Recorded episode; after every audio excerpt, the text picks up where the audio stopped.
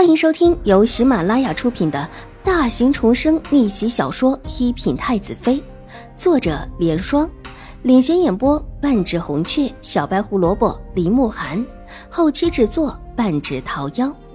喜欢宫斗宅斗的你千万不要错过哟，赶紧订阅吧！第七百六十一集。张七兰也没有为难邵婉如，知道这事儿也不是她说了算的，当下笑着，另外建议道：“眼前长相精致的，称得上绝美的邵婉如，让他眼睛一亮。居然有长得这么漂亮的女孩子，他还是第一次见，下意识的就想和邵婉如亲近。况且邵婉如看起来态度又和善，为人也很不错的样子，完全没有那种世家小姐交金看不起人的样子。”张相虽然也家世不凡，但却不是京城中的勋贵之家。官员系统和勋贵系统有一些不同，更注重能力而不是家世。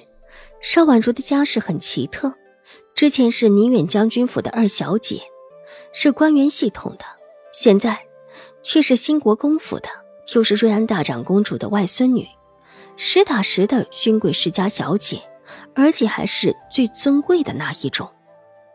不会打扰我的，我每日为父亲母亲诵经之后，还是会有一些时间。好啊，好啊，那就这么说定了啊！到时候我一定来找你。张七兰毫不掩饰自己的高兴，张兰觉在一边欲言又止，看了看自己的妹妹，又看了看邵婉如，拿胳膊捅了捅自己妹妹的腰。哥，什么事儿啊？张七兰正说的起劲，被打断了。转过头，不悦的道：“张兰绝无声的冲着做了一个嘴型，无奈张七兰趁现在找到一位核心的闺蜜的高兴里，哪里和自家大哥有什么心意相通的地方？没看明白之后，大声的道：‘哥，你想说什么就说吧，这么亲，让我怎么听啊？’看邵婉如主仆都转了过来，张兰觉得脸红了，跺了跺脚之后，一咬牙，大声道。”香炉，八角的香炉。香炉怎么了？张七兰没有明白张兰绝话里的意思，眨了眨眼睛。邵婉如却是懂了，脸上不由得露出一丝笑意。方才她在店外看到这位张大公子一个劲的看着那香炉，目光灼灼，一看就知道很是喜欢这个香炉，这才有了把香炉拿起来，引得他过来的做法。没想到这一位。还真是执着的不行，到现在也没有忘记这事儿。哎呀，我的香炉，我的香炉！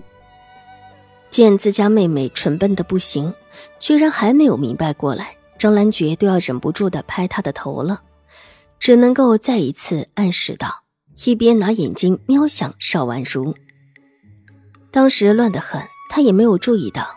自己看中的那个香炉在那里，想直接问邵婉如又不太方便，这才提醒妹妹问一声。没料想这就是一个蠢的。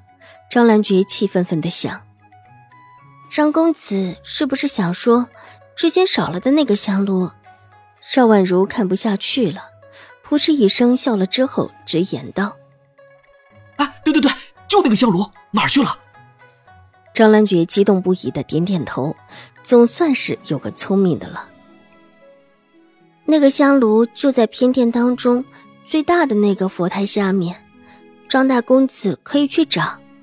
邵婉如微微一笑：“哎，好好，多谢邵五小姐。”张兰觉一刻也待不下去了，向着邵婉如拱了拱手之后，拎起衣袍，飞快的便跑了出去。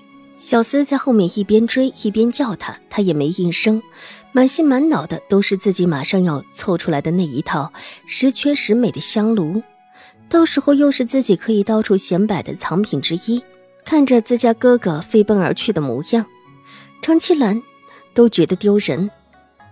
果然，自家大哥就是一个纨绔，看看这事干的，叫人觉得丢脸。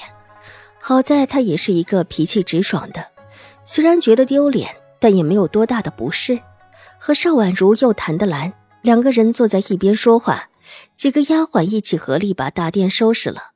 待得收拾完了，张夫人那边也派了人来，让张七兰重新的过去祭拜先人。张七兰才恋恋不舍的起身离开。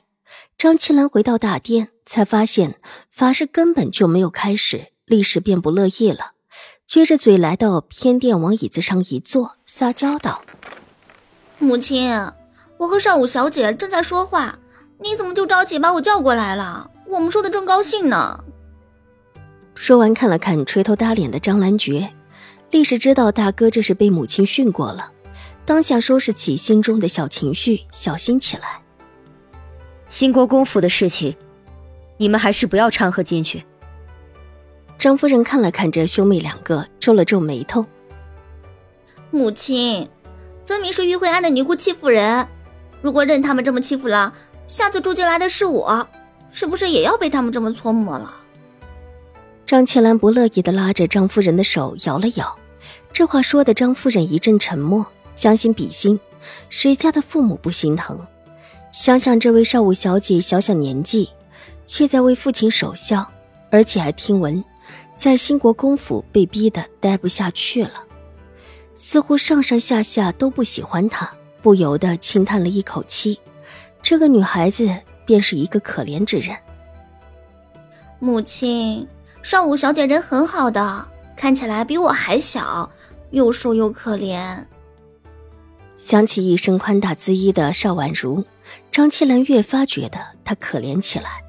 那件宽大的姿衣罩在她身上，仿佛是一个宽大的布袋子似的。